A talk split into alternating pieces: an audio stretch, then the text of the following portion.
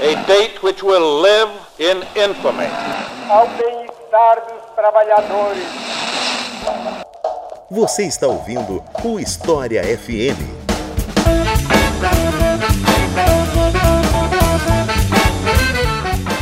Salve ouvintes do História FM, bem-vindos a mais um episódio do podcast do Leitura Briga História. Eu sou Iclis Rodrigues e hoje vamos falar sobre pesquisa em história. Todos aqueles e aquelas de vocês que querem saber como nós historiadores trabalhamos e todos aqueles que estão estudando história e querem aprender um pouco mais sobre como fazer pesquisa. Esse episódio é para vocês e eu tenho aqui uma convidada especial, mais precisamente a professora Tânia Regina de Luca, que inclusive acabou de lançar um livro sobre o assunto e eu vou passar a palavra para a Tânia se apresentar e falar um pouquinho sobre o livro dela. Então, é um prazer estar aqui com você e agradeço o seu convite. E de fato, esse livro foi uma encomenda da editora Contexto, e a ideia do livro é justamente falar para o aluno de graduação que está interessado em fazer uma pesquisa. E claro que quando a gente entra no curso de história, está começando a pesquisa, ainda está deslumbrado com o que está aprendendo na faculdade, muitas vezes a pessoa tem a vontade de fazer a pesquisa e não sabe nem por onde começar. E como eu dou aula há bastante tempo já na Unesp de Assis, no departamento de História e no curso de pós-graduação em História, eu aceitei esse desafio da Contexto de escrever um livro que fosse ao mesmo tempo rigoroso do ponto de vista dos conceitos, né, e do que a gente explica no livro em termos de como se faz a pesquisa em história, mas ao mesmo tempo sem ser um livro livro, vamos dizer assim, cheio de jargão da área ou muito teórico, pensando num aluno que está efetivamente começando a sua pesquisa. Que às vezes o mais difícil é a gente começar, né? Você deve ter essa mesma experiência que eu também tive. O difícil é a gente Com começar certeza. a pesquisa, não é isso? Sim,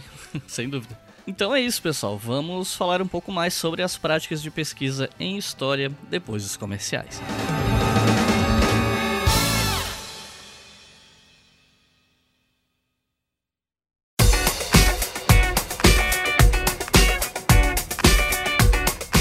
Pessoal, esse episódio que vocês estão ouvindo aqui, acreditem se quiser, é patrocinado e o patrocínio de hoje é da editora Contexto, mais precisamente da nova empreitada da editora que é o Instituto Contexto. O Instituto Contexto ele foi uma iniciativa criada durante essa pandemia para oferecer cursos online e o primeiro curso já está disponível para inscrição e se chama A Profissão e o Papel do Historiador. A ideia desse curso é dar uns toques tanto para quem pensa em seguir carreira na história, quanto para quem é um público mais leigo, mas quer entender como é que o pensamento histórico funciona funciona. Você que estuda outra disciplina de ciências humanas e quer ter um trânsito maior com a história, entender a partir de metodologia, enfim, são vários os tópicos que o curso cobre. E esse curso, ele será ministrado por três professores que são super conhecidos aqui na academia no Brasil, super respeitados. O primeiro deles, Pedro Paulo Funari, da Unicamp, quem conhece sabe, é um dos maiores especialistas em história antiga e arqueologia do Brasil. Outro professor do curso, Marcos Napolitano, da USP, que é especialista em história do Brasil e história e música. Inclusive, eu devo muito ao Marcos Napolitano, porque o meu TCC e a minha dissertação foram sobre história e música. Então, Napolitano basicamente foi a minha porta de entrada à teoria de musicologia, história e música e por aí vai. E a terceira professora desse curso é a Tânia, que está aqui conosco no episódio de hoje, que acabou de se apresentar para vocês. Então, supondo que você que está ouvindo isso aqui ficou curioso, tá aí pensando, putz, acho que seria legal, mas não sei se eu faço, não sei se é para mim. Faz o seguinte, não precisa decidir nada agora. Ouve o episódio inteiro e lá no final, eu tenho certeza que você vai ficar interessado em fazer esse curso depois dessa conversa maravilhosa que eu tive com a Tânia. O curso ele tem 6 horas, quatro dessas horas são aulas gravadas e duas horas são de aulas ao vivo. E os inscritos do curso, além do próprio curso, lógico, vão ganhar outros benefícios. O primeiro deles é que os alunos vão ganhar um certificado que vocês vão poder baixar depois que concluírem o curso para colocar no currículo e tal. Vocês também vão ganhar o livro Práticas de Pesquisa em História, o livro que a Tânia acabou de lançar, que serviu de base para esse episódio aqui. Vocês vão ganhar um exemplar autografado pela Tânia e saca só esse benefício aqui. Se vocês entrarem no site da editora Contexto e fizerem compras de livros direto pelo site da editora, você vai ganhar um cupom para uma compra de 50% de desconto com um limite líquido de até 500 reais. Ou seja, você pode comprar até mil reais em livros aplicar o cupom e pagar 500. E claro, eu tô falando aqui em valores tão altos, né, mil reais, 500, porque é o desconto de 50% com o limite de 500 líquido. Mas claro, você não precisa comprar mil reais em livros, mas qualquer compra que você quiser fazer lá, sabe? Então, para quem gosta de comprar livro, pode comprar livros e é viciado em comprar livros, e eu sei muito bem que é isso porque eu falo por experiência própria, esse desconto é imperdível e ele é exclusivo para quem fizer o curso Lembrando que é um cupom para uma compra, né? Então é aquela compra que você junta tudo que você quer e pode inclusive juntar outras pessoas para comprar com você. Você pode fazer uma compra conjunta e aplicar o seu cupom e ganhar 50% de desconto. Mas ok, detalhes mais técnicos de como fazer, como se inscrever, preço, etc. Vamos lá. Primeiro, para se inscrever você tem que entrar no site institutocontexto.com.br. Lá você vai poder se inscrever e ver todas as informações relacionadas ao curso, inclusive alguns detalhes a mais além do que vocês estão me ouvindo falar aqui. A inscrição custa 390 reais e pode ser parcelada em 10 vezes sem juros, que daria 39 por mês durante 10 meses. Então, o fato de poder parcelar em 10 vezes sem juros facilita bastante para quem está interessado em fazer. E as inscrições já estão abertas, tá? Elas abriram no dia 25 de novembro e vão até o dia 14 de janeiro. E a primeira aula, o curso começa no dia 11 de janeiro. Ele começa uns dias antes do encerramento das inscrições, só que a primeira aula é mais uma apresentação, mediada pela Ana Paula Tavares, que faz parte do Café História. As aulas mesmo, com os três professores, começam depois que se encerram as inscrições. Então, se você ficou interessado, ficou interessada, entra lá, institutocontexto.com.br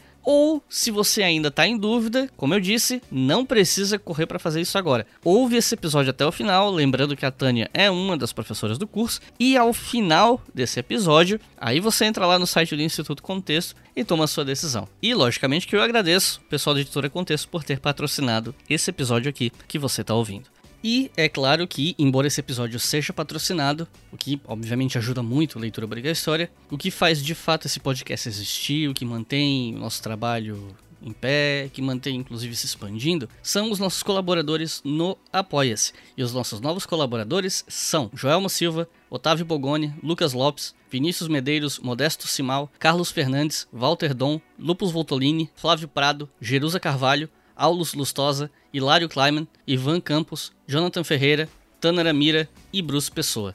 Muito obrigado, pessoal. Obrigado mesmo por sustentar todo esse trampo, não só o História FM, mas também o Colunas de Hércules, Estação Brasil, o História Economia, tudo isso a partir de dois reais por mês. E com cinco reais por mês você pode ouvir esses podcasts com antecedência lá no mural do Apoia-se. Inclusive, os nossos apoiadores já ouviram esse episódio com vários dias de antecedência. Mas é isso, agora chega de papo, e vamos pro episódio.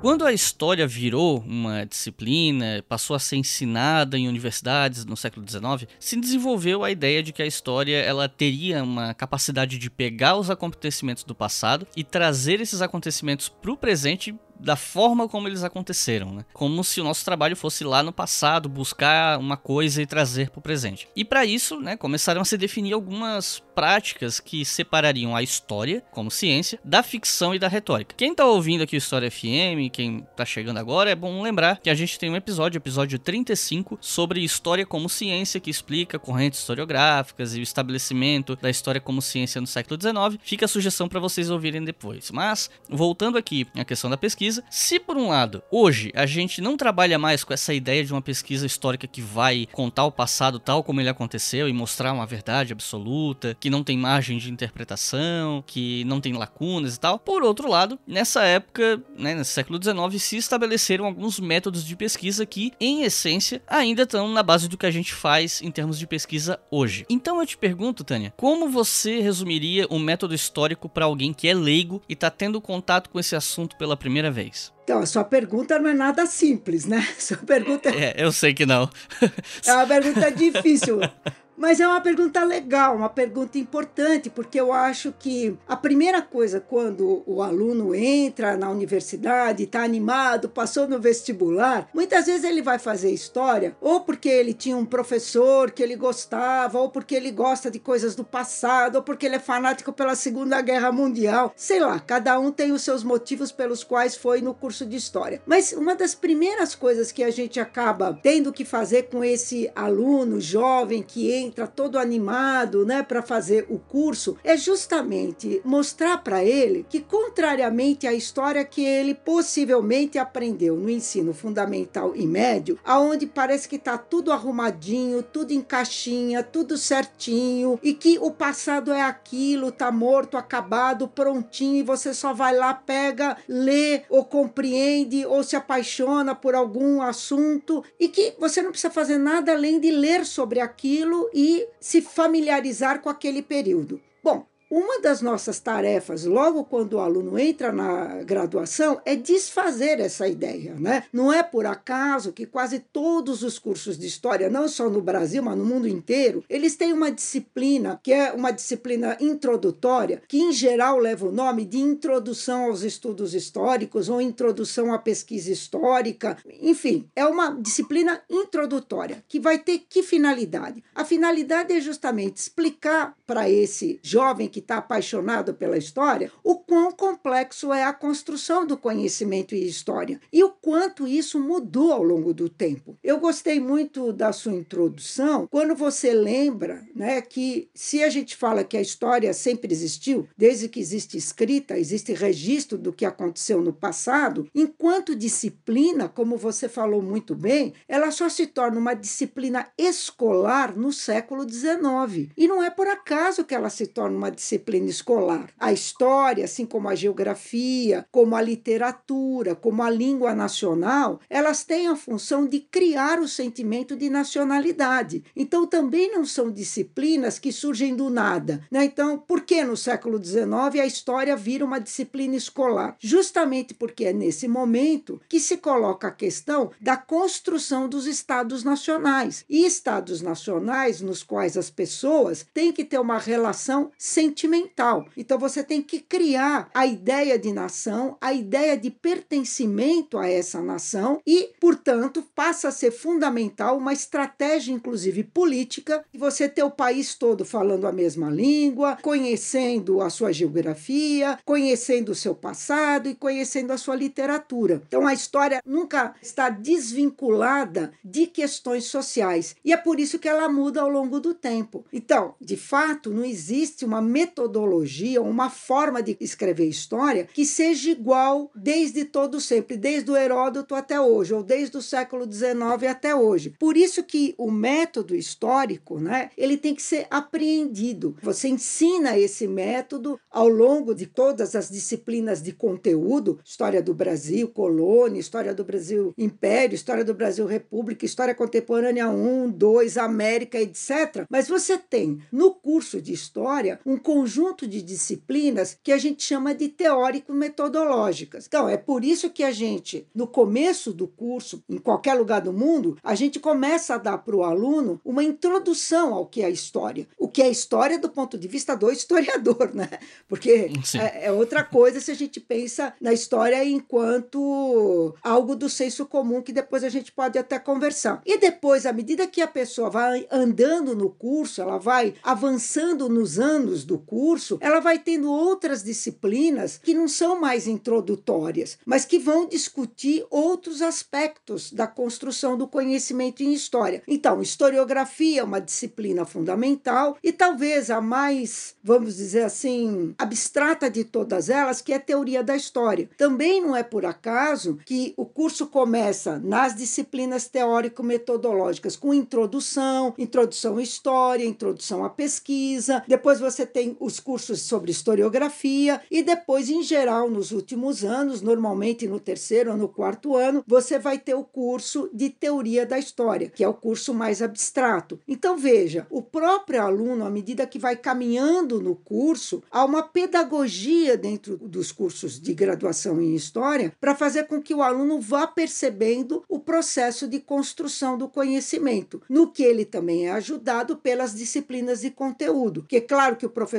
que vai dar história antiga, medieval, ou história da América, ou história do Brasil República, ele está fazendo escolhas teórico e metodológicas que o aluno ao longo do tempo vai percebendo. Então, o meu conselho para aqueles alunos que estão começando é: tenha paciência. As coisas vão ficando cada vez mais fácil à medida em que você se torna um leitor mais competente e que você segue a metodologia que o curso imaginou ao estruturar a sua grade curricular. Você falou sobre história para o senso comum e tal, e é até interessante isso porque de fato algumas perguntas que eu quero fazer têm a ver com isso, né? Eu, eu venho trabalhando com o público geral na internet já há alguns anos e isso me dá uma certa segurança para afirmar que existe uma concepção ainda muito presente nesse senso comum de que a história ela é resumida em fatos fatos concretos. Isso é história. Então, qualquer lacuna que a pesquisa histórica vai preencher com uma suposição, com uma inferência, mesmo que seja baseadas em evidências, né? Qualquer análise de um fenômeno, interpretação que em cima do fato incomoda uma parcela do público, especialmente se essa inferência, se essa suposição ou se essa análise for lida como viés político.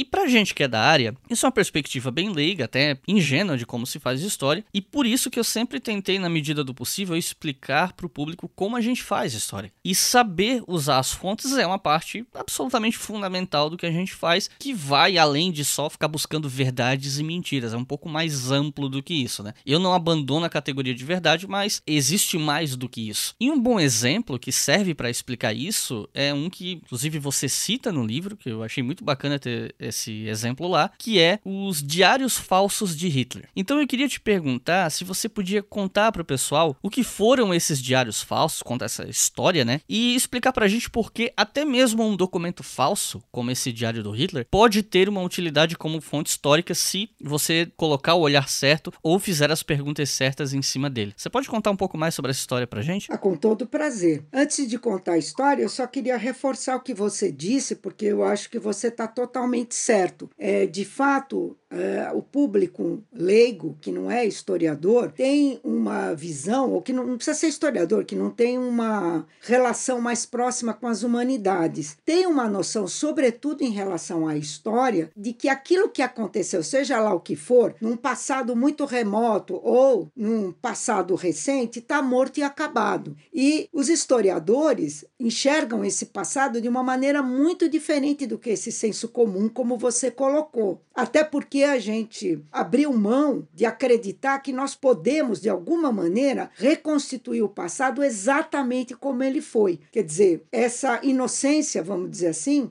de certa forma a gente já abandonou. Quer dizer, a gente procura a verdade possível dentro das condições que nós temos. E aí as fontes são mesmo fundamentais. Eu diria até que o que diferencia o trabalho do historiador de qualquer outro colega da área das humanidades é a relação que a gente tem com as fontes. Sobretudo por isso, o exemplo do Hitler é interessante. Né? Em abril de 1983, uma revista alemã acabou comprando por uma fortuna um conjunto de manuscritos que foi achado na Saxônia junto com o resto de um avião lá acidentado e que se vendeu a ideia de que aquilo é, era um avião que trazia pertences do Adolf Hitler. E essa revista alemã comprou na década, então em 1983, como eu disse, comprou esse material e pagou caríssimo por isso. Bem, você sabe que a questão da Segunda Guerra Mundial ainda é um tema relativamente recente. Em 83 e até hoje a gente ainda tem pessoas vivas, né? Cada vez menos, mas ainda há um ou outro sobrevivente dessa guerra. Toda a questão dos judeus, da perseguição, aqueles que não eram arianos, não eram só judeus, mas homossexuais, testemunhas de Jeová, etc. Então, claro que tudo que diz respeito à Alemanha nazista é um tema que interessa muito. E nós temos uma historiografia muito grande sobre esse assunto. E quando veio a público a ideia de que esses diários haviam sido encontrados, isso despertou uma uma série de interesses, né? interesses nos historiadores que se dedicam ao tema e interesse do público em geral. Não foi por acaso que a revista pagou tão caro para ter esses 62 volumes desse suposto diário. Bem, num primeiro momento, um historiador chamado Trevor Hopper, que é um historiador inglês, rapidamente atestou que os diários eram verdadeiros e a revista alemã comprou. Mas depois começaram estudos mais detidos. Para começar, como acho que todo mundo que nos ouve sabe, é possível você fazer datação do papel, da cola, da tinta. E quando se começou a estudar esse material, começou a ficar claro, tanto a tinta quanto a cola, quanto o papel utilizado nesse material, só se tornaram disponíveis depois do final da Segunda Guerra Mundial. Então não era possível o Hitler ter escrito um diário num papel que não existia, numa tinta que não existia, com uma cola que não existia, quando ele teria supostamente escrito esse diário. Além dessa datação, que vamos dizer assim, é uma questão química, né? Você vê a data que esse material tem, começaram a ser feitos estudos grafológicos, né? Porque, obviamente, você vai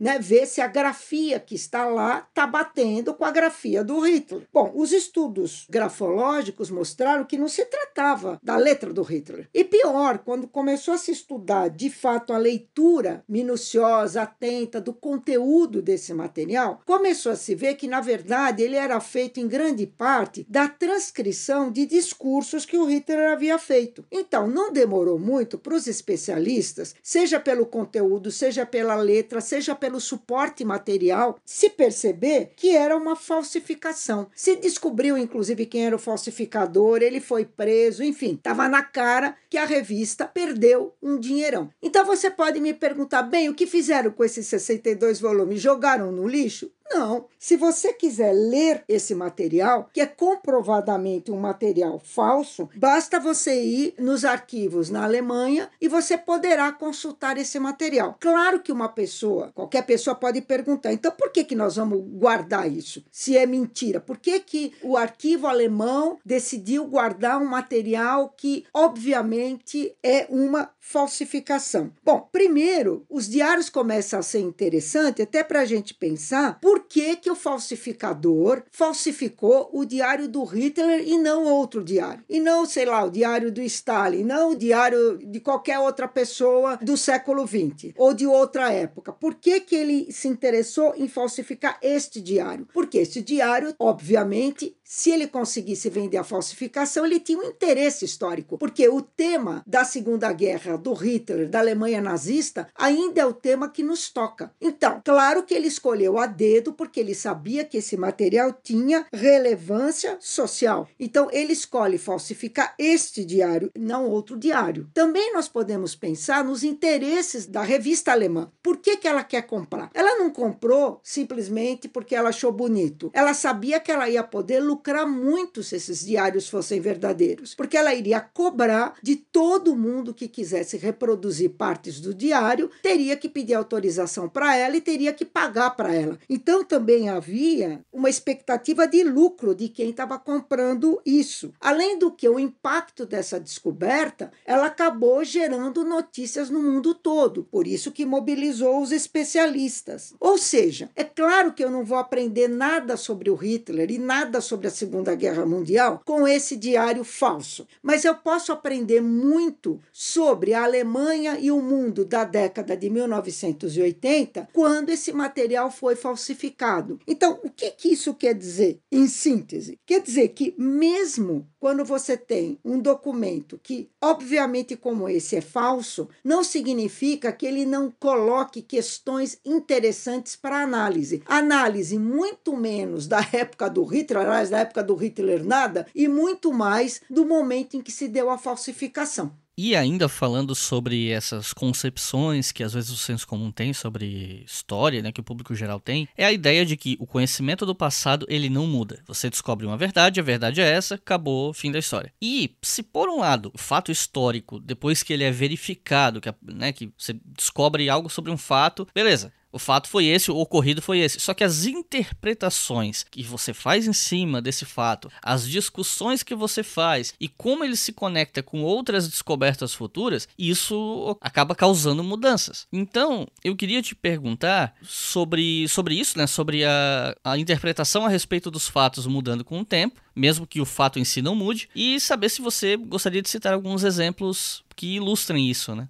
Olha, Outra vez, a sua pergunta é muito pertinente. Veja, eu vou dar um exemplo da história do Brasil que talvez fique mais fácil da gente entender a partir de um exemplo concreto. Então, Ninguém tem dúvida de um fato que é, vamos dizer assim, indiscutível. Ninguém tem dúvida que houve a Lei Áurea, assinada pela Princesa Isabel em 13 de maio de 1888. Quer dizer, nenhum historiador pode negar que existiu essa lei, que ela veio a público nesse dia e que ela foi assinada pela Princesa Isabel. Isso é um fato histórico, acima de qualquer discussão, de qualquer suspeita. Muito bem, se nós nos perguntarmos quais as consequências desse fato, aí nós começamos um debate, porque nem todos vão dar a esse fato o mesmo peso. Nem todos darão para a princesa Isabel, ainda que ela tenha assinado a lei, é indubitável que ela assinou a lei, mas por que, que ela assinou a lei? Qual é o contexto histórico que fez ela assinar a lei? Qual é o peso dos próprios escravos na conquista dessa liberdade? Bem, aí você abre todo um outro debate. Ou seja, que um fato fato histórico aconteceu e alguns deles são absolutamente inegáveis, a gente não vai discutir isso, ele de fato é, eu posso provar, eu posso ir lá pegar a lei, etc. Agora, o debate em torno da lei, o debate em torno da figura da princesa Isabel, o debate em torno da consequência ou das consequências dessa assinatura, quem pesou para que isso acontecesse? Os debates no parlamento, o peso dos próprios escravos, o peso do movimento abolicionista, o fato fato da questão ter chegado nas ruas. Bem, tudo isso está em debate. E eu acho que é isso é que é difícil para uma pessoa que não lida diretamente com a história entender. Porque às vezes a pessoa acha que um fato aconteceu, bem, não há como voltar atrás no fato, não há como negar a existência dele. Mas as interpretações sobre ele estão completamente abertas. É a mesma coisa se você pegar, para dar um exemplo que não é do Brasil, a Revolução Francesa. Quer dizer, ninguém tem dúvida que houve a destruição da,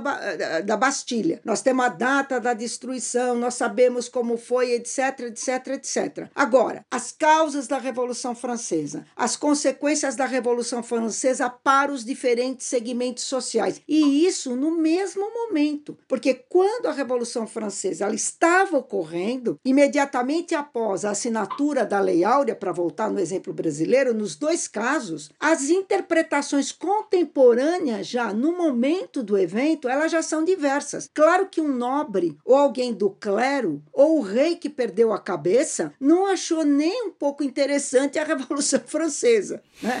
E acho que o rei não gostou muito, né? A Maria Antonieta deve ter ficado muito feliz e ter perdido a cabeça, né? A mesma coisa a gente pode dizer em relação à própria princesa Isabel, que um ano e pouco depois da assinatura da lei, toda a família real sai do Brasil, é mandada embora do Brasil com a proclamação da República em 1889. O que mostra que uma parte significativa das pessoas ou dos grupos sociais que apoiavam a monarquia tirou seu apoio em função disso. Então, você veja, no próprio momento histórico, a gente tem interpretações divergentes sobre um fato a respeito do qual não há dúvida. Quer dizer, os donos de escravos lá do Vale do Paraíba realmente perderam o seu dinheiro, a sua riqueza porque ela estava toda colocada nos escravos. É diferente dos cafeicultores do Oeste Paulista, que estavam muito interessados na imigração. Então, para eles, quando eles tinham a solução imigrantista, estava resolvido o problema. Então, pode acabar a escravidão, que para eles não tem problema nenhum. Mas não é a mesma coisa para o fulano que é dono de escravo e que a sua riqueza está nos escravos que estão lá no Vale do Paraíba. A mesma coisa na Revolução Francesa. A burguesia pode ter ficado feliz, mas certamente os nobres não ficaram nem um pouco satisfeitos, o rei menos ainda. Parte do clero certamente perdeu boa parte da sua força social e política, assim como os camponeses também se sentiram logrados. Então veja, não é depois de 100 anos só que a gente vai perceber que as coisas são complexas, no próprio momento histórico. É por isso que nós temos várias interpretações possíveis, porque cada grupo social vai vivenciar aquele momento a partir da sua própria perspectiva. Por isso que não existe um fato social puro, uma verdade pura. É uma verdade pura que a Bastilha caiu. É uma verdade pura que a princesa Isabel assinou a Lei Áurea. Além disso, todo o resto está sobre questão. E até eu gostaria de dar uma ênfase nesse assunto, trazendo uma outra questão. Primeiro, uma coisa que a gente já falou que é a importância da fonte, né? Porque, ok, nós temos o debate em aberto sobre os fatos, mas os argumentos dos debatedores precisam ter respaldo nas fontes. Não é só opinião, não é só jogar qualquer groselha, elas têm que ter um, né, um sedimento nas fontes. E um outro ponto, e aí é uma coisa que é importante na academia como um todo, não só na história, que é a análise de pares, né? Porque às vezes você analisou uma fonte, você tem uma interpretação, mas tem um outro profissional que conhece a fonte há mais tempo que você, ou conhece outras fontes que se conectam com ela, ou leu mais coisa, tem mais bagagem para dizer se a sua interpretação faz sentido ou não, porque talvez aquela,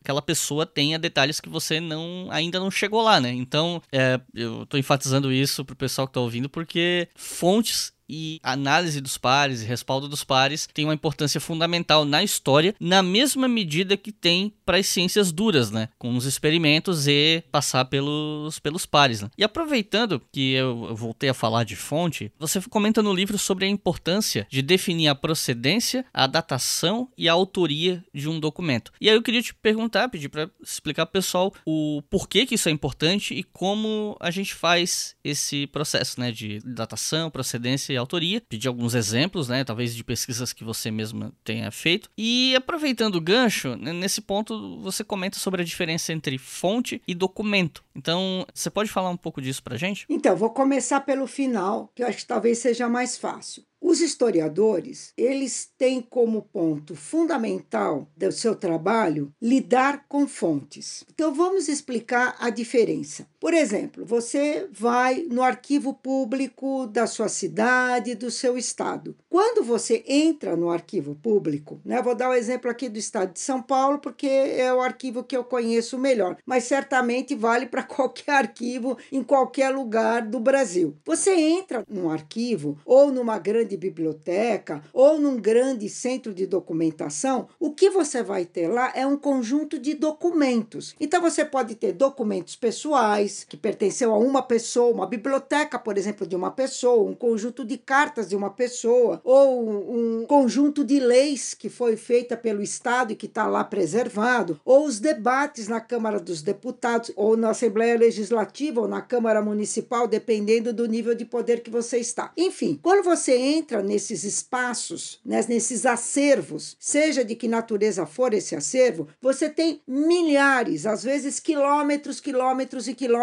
de documentos. Então, nós chamamos a documento qualquer vestígio do passado que não precisa ser escrito. Não há necessidade que esse passado seja somente na forma escrita. Você pega, por exemplo, para os nossos colegas que estudam história antiga, a importância que tem, por exemplo, as pirâmides do Egito, o material que você tem de cultura material, né? ou na Grécia Antiga, ou em Roma. Então, a gente também precisa se descolar um pouco da ideia que tudo é documento escrito. Pode ser fotografia, pode ser filme, daqui a alguns anos vai poder ser podcast, quer dizer, pode ser qualquer coisa. Qualquer vestígio do passado, ele pode ser usado pelo historiador. Agora, é claro que você não vai usar todos os vestígios do passado. Você vai ter que escolher. Quando você escolhe o grupo de documentos que você vai analisar e que você vai utilizar para escrever seu artigo, a sua monografia, a sua tese, a sua dissertação, isso constitui as suas fontes. Então, documento é qualquer vestígio do passado em qualquer suporte: papel, fílmico, cultura material, pode ser um, um edifício, pode ser qualquer coisa.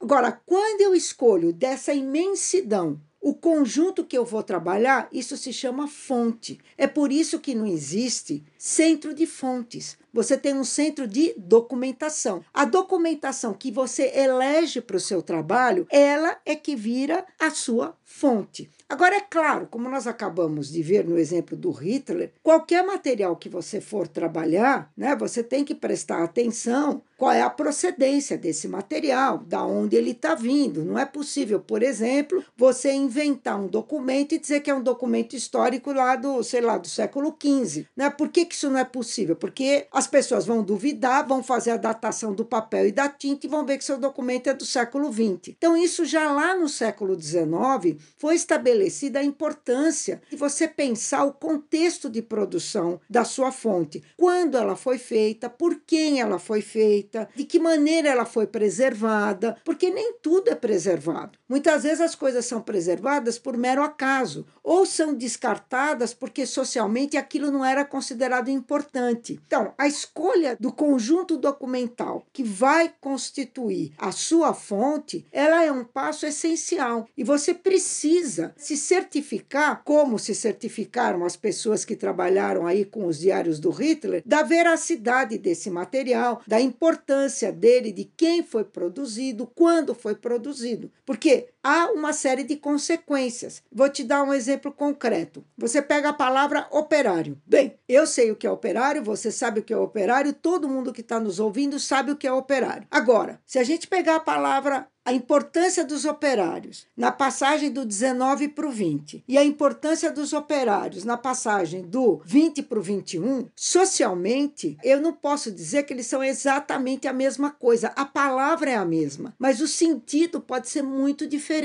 Um outro exemplo, camponês. Eu não posso pegar a noção de camponês e aplicar na história como se fosse a mesma noção que eu tenho hoje em dia de camponês como sinônimo de boia fria. É por isso isso que o momento de produção da fonte ele tem que ser levado em conta por quem vai estudar. E é por isso também que existe, como você lembrou muito bem, o controle dos pares. Por que, que existe o controle dos pares? Exatamente porque quando você vai entrar na pós-graduação, ou quando você faz a sua prova na graduação, ou quando você faz a sua monografia, alguém vai orientar você, alguém vai ficar junto com você, ou alguém vai te perguntar coisas para ver se você sabe. Você não pode, por exemplo, entregar um poema como uma tese de doutorado. Nós não aceitamos poema como tese de doutorado, porque a tese de doutorado, ou a dissertação de mestrado, ou a monografia de final de curso, ela tem regras que precisam ser seguidas. E é por isso que existe uma banca. Então, de fato, a corporação dos historiadores, num determinado momento histórico, porque isso também muda com o tempo, né, o que se aceita como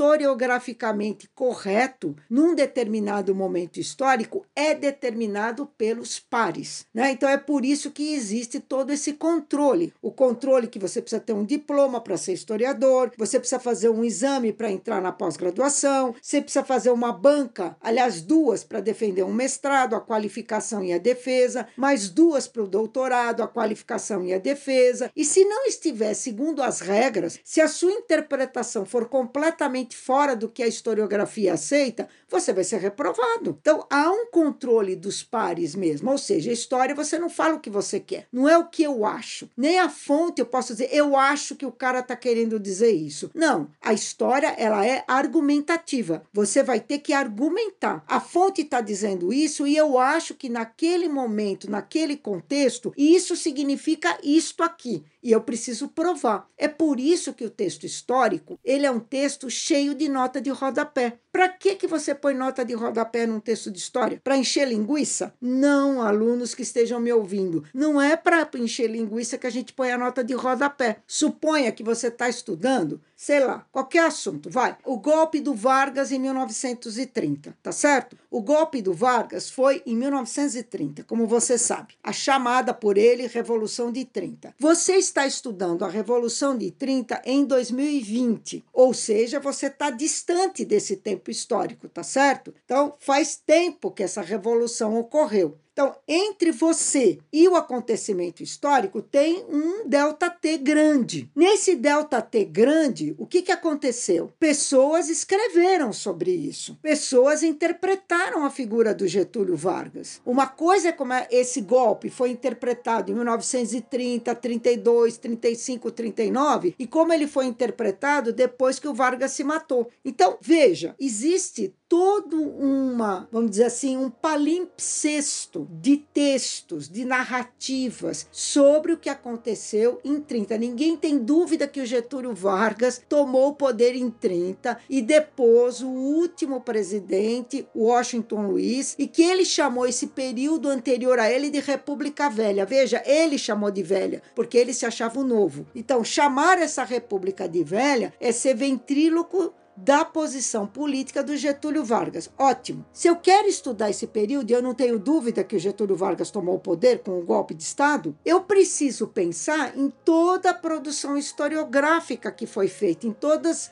todo o material que existe sobre esse assunto. Então, as notas de rodapé, o que, que elas fazem? Elas pluralizam o tempo histórico, elas tornam plural o tempo histórico. Porque eu posso pôr uma notícia na nota de rodapé. Assim que o Vargas desembarcou, né, chegou lá com seus cavalos e tomou o poder e apeou do poder o Washington Luiz, eu posso pegar alguma coisa que é contemporânea, eu posso pegar 10 anos depois, em pleno Estado Novo, e ver como na ditadura do Estado Novo foi comemorado os 10 anos de 1930 em 1940, depois posso ver como é que os anos Vargas foram negados pelo discurso de posse do Fernando Henrique Cardoso, que disse que veio para acabar com os anos do Vargas, e posso pegar, sei lá, na era Lula, como é que isso foi pensado. Então, as notas de rodapé, elas fazem o quê? Elas tornam plural o tempo histórico e elas dão voz vozes, não só para as fontes, mas também para a historiografia. Então, é por isso que o texto histórico ele é sempre um texto complexo, ele é citação em cima de citação. Para usar uma palavra bonita, ele é um texto dialógico, ele está sempre dialogando e sempre a partir do ponto de vista do historiador no momento em que está escrevendo. Se nós formos escrever sobre esse assunto em 2050, certamente nós não vamos olhar o golpe do Vargas de 30 da mesma maneira que nós olhamos em 2020. É por isso que cada geração reconstrói a sua leitura do passado.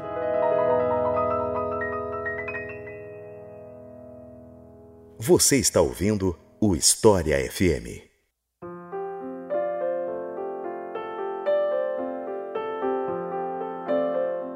No século XX, várias correntes historiográficas, vários historiadores passaram a propor novos tipos de fonte ou então desenvolver metodologias para lidar com fontes que até então historiadores não usavam ou usavam sem algum método mais específico. E aí eu queria pedir para você mencionar alguns exemplos de fontes que passaram a ser incorporadas e popularizadas na nossa pesquisa, né, a partir do século XX, que fontes que foram surgindo com o tempo e que lá para século XIX ainda não se pensava em usar como fonte. Então, suas perguntas são muito boas, né? É interessante a gente pensar porque dá para emendar exatamente com o que eu estava falando. Ah, os dilemas colocados pela contemporaneidade que fazem o historiador olhar para o passado e fazer perguntas para o passado. É por isso que o passado, contrariamente ao que pensa o senso comum, ele nunca está morto e acabado. O passado está sempre vivo e ele é sempre um espaço de debate, um espaço de disputa. É por isso que se faz usos políticos do passado, porque você olha para o passado a partir dos dramas que você tem. Então, vou te dar um exemplo muito fácil de todo mundo entender. A gente sabe que durante boa parte do século XX, depois do final da Segunda Guerra Mundial, até a queda do Muro de Berlim e a destruição, né, o desmembramento da União Soviética, nós passamos aí por várias décadas sob o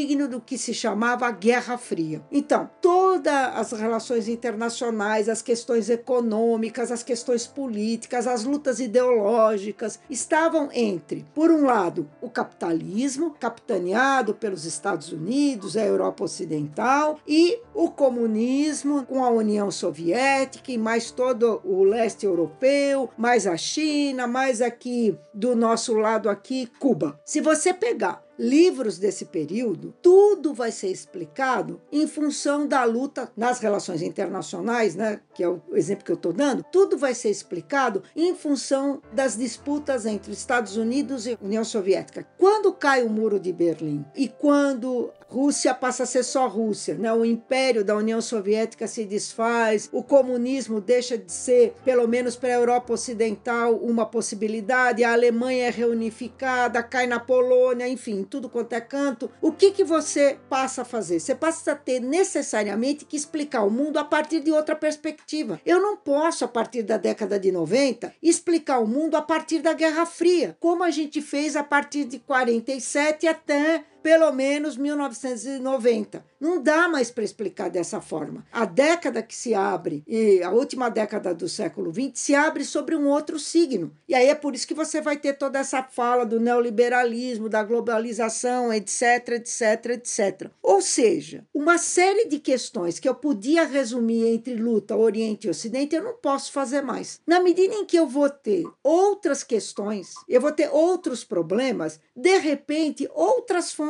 aparecem para o historiador. Então, por exemplo, se eu explicava o mundo a partir de lutas entre grandes grupos sociais, o indivíduo não era interessante para mim. Quer dizer, o indivíduo era visto como parte de uma estrutura maior e a limitação dele era muito grande, já que ele estava, vamos dizer assim, resumido às possibilidades que a estrutura lhe dava. Quando você não usa mais esse tipo de explicação e você coloca o indivíduo no centro da cena, bom, eu vou me interessar por outros tipos de fontes. Por exemplo, cartas de pessoas comuns. Não é a carta do presidente da República, não é a carta do ministro X ou Y ou do escritor importante, mas cartas de pessoas comuns, cartas até de adolescentes, diários de adolescentes que passam a interessar. Então, veja que as cartas existiam, elas estavam lá, os diários existiam, eles estavam lá. Por que, que o historiador não usava? Porque não existia a questão, não estava posta para ele, de pensar o indivíduo enquanto alguém dotado de agência. Então, o conceito de agência é um conceito fundamental e que vai mudar o tipo de pergunta que a gente faz para as fontes e o tipo de fonte que a gente usa. A mesma coisa se você pensar na história de gênero. Quando você pensava só em termos sexuais, homem e mulher, você tinha um tipo de pergunta que você fazia para as fontes e um tipo de material que você usava. De repente, você começa a ver, bom, que gênero é muito mais do que homem e mulher. A coisa é muito muito mais complexa do que isso. Então, de repente, você começa a ver fontes que começam a responder questões que antes você não colocava. Para dar um exemplo mais simples, história das mulheres. Bem, não me parece que as mulheres não tenham existido no mundo, né, desde que o mundo é mundo. Mas se você for pegar né, uma história das mulheres, não estou nem falando só de gênero, estou até antes disso, uma história das mulheres, né, é nos anos 60 que isso explode. Por quê? Porque só apareceram mulheres no mundo nos anos anos 60? Não, porque nos anos 60 as mulheres ocuparam o espaço público. Então elas passam a ser uma questão. Então eu volto o meu olhar para o passado e passo a perguntar sobre uma literatura feita por mulheres ou uma literatura feita por negros. Eu começo a questionar o fato do cânone ocidental só ter homens brancos. Então essa masculinidade que domina a história da arte, que domina a história da literatura. Então eu passo a me interessar por outro tipos de fontes fontes. É por isso que a gente diz que qualquer coisa pode ser fonte do historiador. E possivelmente existem,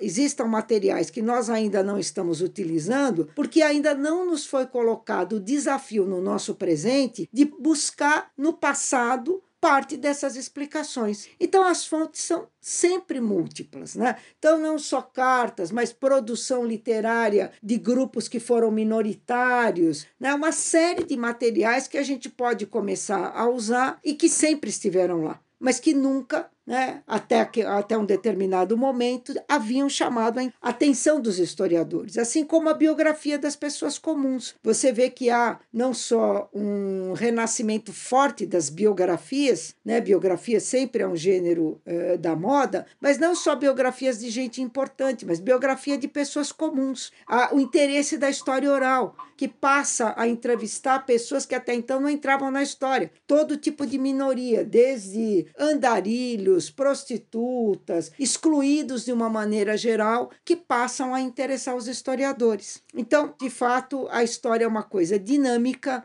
e nunca ela está pronta. É como um trabalho de Penélope. Cada geração tem que retecer a sua leitura do passado. Eu venho notando, já faz algum tempo, especialmente lá no, no perfil do Instagram do, do meu trabalho, que inclusive para quem não conhece é História, quem quiser seguir lá. Quase sempre que eu abro para o público enviar perguntas, alguém me manda uma pergunta sobre como delimitar um tema ou objeto de pesquisa histórica. E normalmente eu respondo que, olha, eu não sei responder isso de uma forma mais genérica e abrangente que sirva para todo mundo, porque eu não sei qual é o teu tema, não sei quais são as suas fontes, mas nesse livro que você acabou de lançar, né, o Práticas de Pesquisa em História, você dedica uma parcela do livro a discutir isso na medida do possível, né? E como a tua experiência é muito maior do que a minha, talvez você tenha algumas sugestões interessantes para quem está ouvindo e está nessa dificuldade de delimitar ou um tema ou um recorte em cima do tema escolhido. Então eu te pergunto assim, você teria sugestões de como o pessoal que está ouvindo pode chegar a um tema, escolher um recorte, aquele pessoal que está lá pela quinta fase do curso já está começando a ficar nervoso que não consegue decidir o que é que vai ser o TCC, né? Então, tem alguma sugestão em relação a isso? Então, eu acho que você tem razão quando você dá a sua resposta que é muito difícil você ter algo que sirva para todo mundo em qualquer circunstância, em qualquer época, né? Então, acho que a sua resposta é correta. Sim.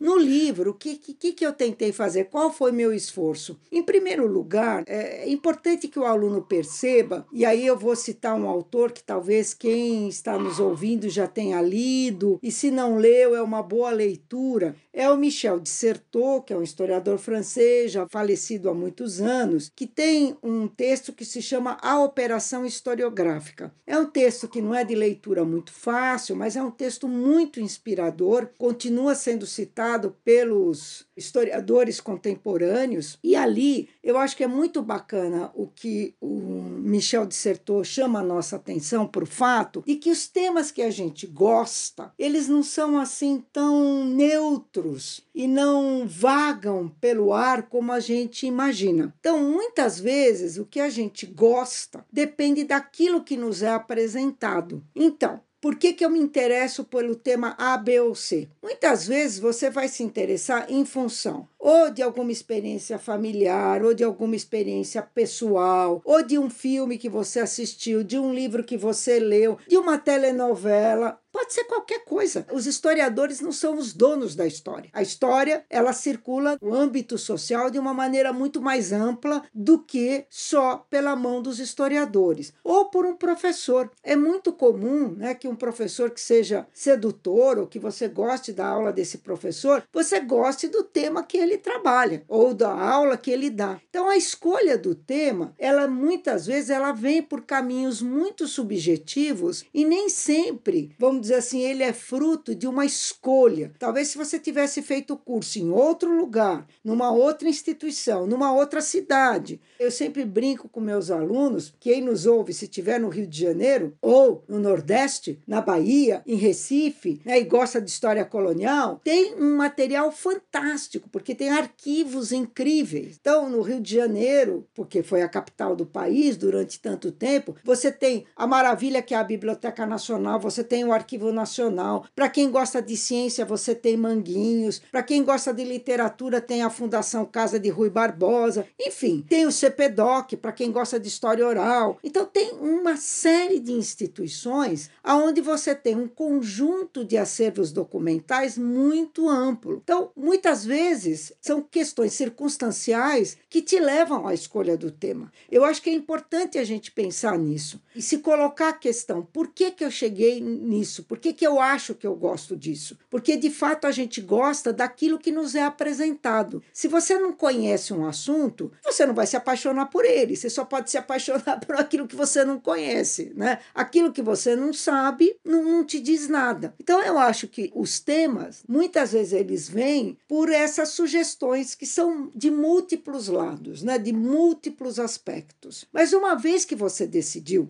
seja lá por que assunto for, por que período da história for, não importa o que for, você vai precisar de alguém que te ajude. Né? Então, o orientador, ele não é uma figura decorativa e ele não chama orientador por um mero acaso. Ele é alguém que tem mais experiência do que você e que vai te ajudar nesse processo de você chegar ao tema. Eu vou dar um exemplo concreto. Muitas vezes eu recebo os alunos na minha sala, falam assim: ai, professor, eu gosto tanto de história do Brasil Brasil, quero estudar a história do Brasil. A senhora me orienta? Bem, veja bem, história do Brasil, a partir de quando? Desde que os indígenas estão aqui até ontem. Então, estudar a história do Brasil não é possível. Né? Eu preciso que você me diga qual é o período. Se você quiser estudar história indígena, bem, eu não posso te orientar. Eu não, não sou especialista em história indígena. Se quiser estudar história colonial, também não posso te orientar. Não sou especialista em história colonial. O que eu posso te orientar se eu fosse a orientadora do aluno, vai ser do final do século XIX até meados do século XX. Não posso passar muito disso, porque esse é o tema, é o período em que eu trabalho. Agora, o aluno vai ter que começar a conversar com esse orientador, né, e começar a dizer do que ele gosta. O orientador vai dar para ele material para ele ler, porque não existe nenhum tema que não tenha sido estudado na história. Dificilmente você vai ser um tema que você é o primeiro ser no universo que vai ter ideia de estudar aquela questão. Quer dizer, alguém já passou perto do seu tema. Mesmo que você descubra um conjunto de cartas inéditos que ninguém viu, escondido no porão lá do seu avô, essas cartas eram de alguém, esse alguém estava num determinado contexto histórico, esse contexto histórico já foi estudado. Então, a função do orientador, me parece, e aí eu acho que ele é fundamental para isso, é sugerir esse aluno as possibilidades que ele tem de recortar o tema. Porque não é possível estudar nem a história do Brasil inteira, nem a Segunda Guerra Mundial inteira. Nem, às vezes o aluno chega e fala: Olha, eu adoro o nazismo, eu queria estudar os jornais da época do nazismo. Sim, você fala alemão? Não, então não dá.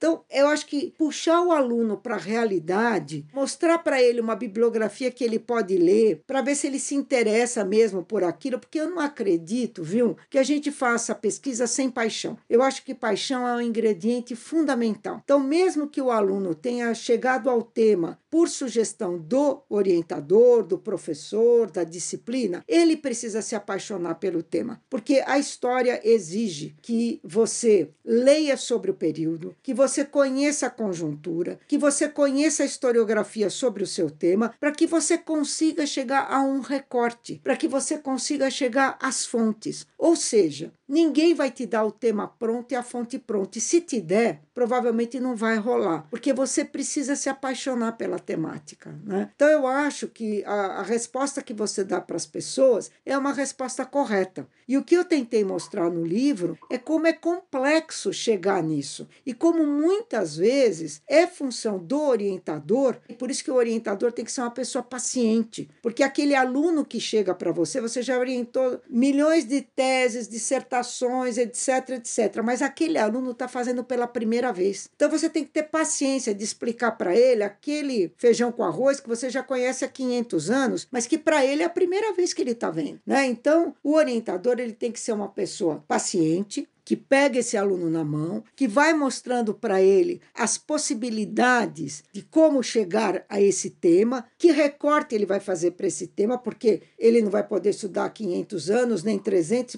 possivelmente nem 100. Então, que recorte ele vai fazer e como é que ele vai transformar isso num problema historiográfico. Então, eu acho muito difícil que o aluno faça isso sozinho, ele nem deve fazer isso sozinho. É por isso que existe o orientador.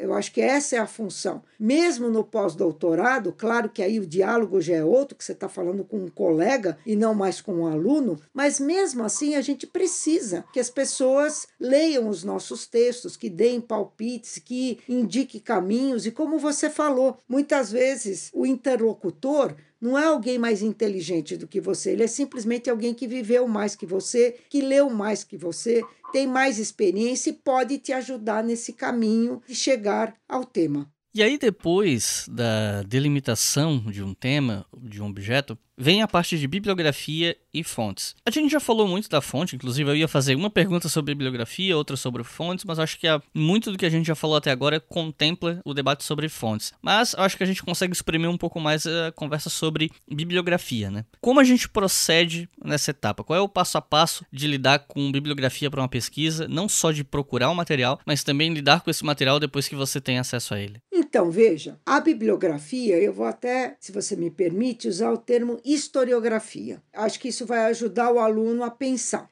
Você vai estudar qualquer tema. Eu não quero dar nenhum exemplo para não, vamos dizer assim, contaminar a questão. Mas seja qual for o tema que você vai estudar, não importa qual seja ele. Como eu acabei de falar, esse tema ele está num período histórico, ele está num momento histórico. Seja lá o que for você estiver estudando, um livro, um autor, uma lei, um acontecimento, enfim, seja o que for que você quer estudar. Isso está num tempo e num espaço. Então, não há um tema histórico que não tenha tempo e espaço. E sobre esse tempo e sobre esse espaço, há uma produção historiográfica. Então, vou te dar um exemplo de história do Brasil, pegando um livro, uma coleção de livros que hoje em dia já pouca gente lê. Mas suponha que você quer fazer uma pesquisa sobre história do Brasil, qualquer período, tá? E você conhece pouco período. Então, sei lá, você quer estudar uh, história colonial ou república ou império, não importa. Existem coleções de livros que dão uma visão geral do período. Por exemplo, a história geral da civilização brasileira, período colonial, foi dirigido pelo Sérgio Buarque, o período imperial também, e o período republicano foi dirigido pelo Boris Fausto. É uma coleção de livros. Se você não sabe nada sobre o tema, esse é um bom lugar para começar. Porque é um livro, é uma coleção de livros, História Geral da Civilização Brasileira, HGCB, como a gente sempre chama. Ela está inclusive digitalizada e disponível na internet. Meus alunos consultaram, acharam tudo na internet, toda a coleção. E você lê aquele livro, você tem uma primeira noção sobre o período histórico que você quer trabalhar. Então, a primeira coisa, se eu pudesse fazer assim em etapas, é você pegar a questão mais geral. Então, para concretizar e continuar com o exemplo do Getúlio Vargas. Existem nesses livros que eu falei para você, da HGCB, no período da República, organizado pelo Boris Fausto, uma série de artigos tratando né, do primeiro governo Vargas. Então, se você quer entender por que, que o Vargas deu o golpe, como é que ele deu o golpe, bom, você tem que saber como é que era o mundo antes do Vargas chegar e como é que ficou o mundo político depois do Vargas chegar. Então, a primeira coisa é uma leitura, vamos dizer assim, na longa duração e superficial, para você ter uma primeira ideia sobre o assunto. Se você decidiu que você quer, sei lá, estudar a política econômica do Vargas, bom, então aí você tem que entrar numa bibliografia mais específica sobre quais eram as questões econômicas do governo Vargas. Obviamente, você vai ter que estudar a crise de 29, que a crise de 29 tem tudo a ver com a crise que a gente vai enfrentar no começo dos anos 30, o café, etc, etc. Ou seja, a historiografia não tem a resposta da sua pergunta específica, daquilo que você quer saber e que você quer pesquisar, mas ela te dá instrumentos que são absolutamente essenciais para você reconstruir o mundo. O historiador, ele reconstrói mundos, e para reconstruir mundos, ele tem que conhecer esse mundo, ele tem que conhecer os personagens, ele tem que conhecer como funciona aquele mundo, quais são os valores que circulam naquele mundo, quais são os termos que se usam naquele mundo. Então, por isso que a historiografia, a leitura da historiografia sobre o seu período é fundamental. Quanto mais você lê, quanto mais você conhece, quanto mais você está familiarizado, mais fácil é você colocar problemas não resolvidos e que você vai pesquisar aquele pedacinho, aquela questãozinha,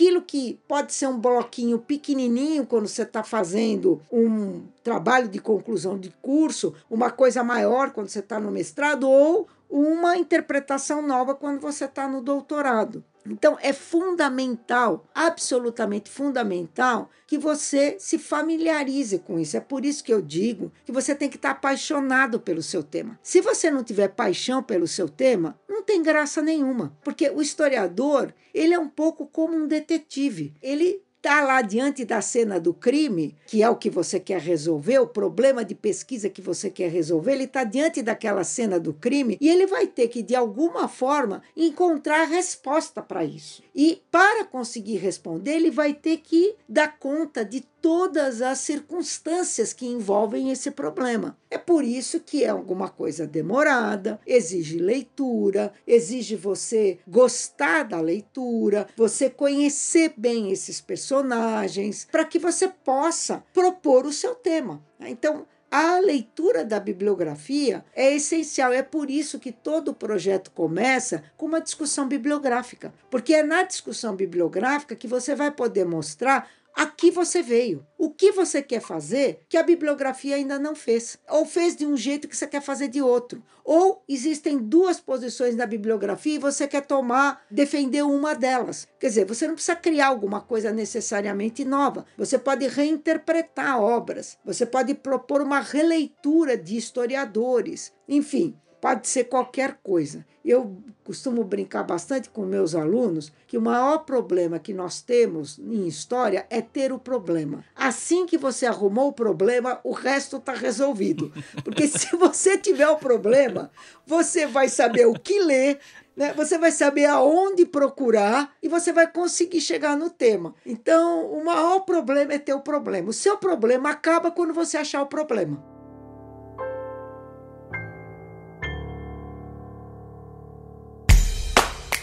O Leitura Obrigatória é um selo de produção de podcasts de história e humanidades. E a nossa campanha no Apoia-se financia esse e todos os outros podcasts. Então acesse apoia.se barra e colabore para manter esse projeto educacional gratuito no ar.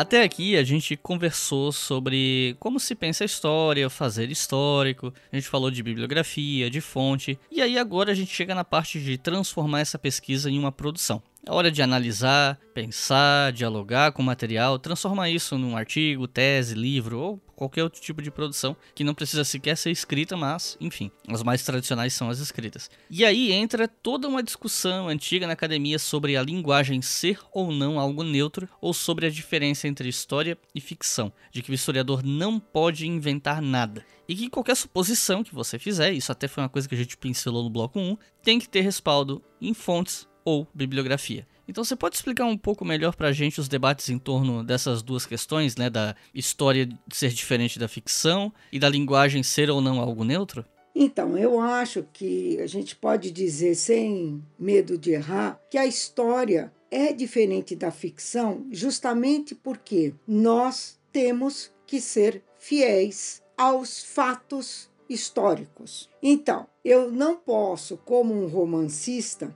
inventar o que eu quiser.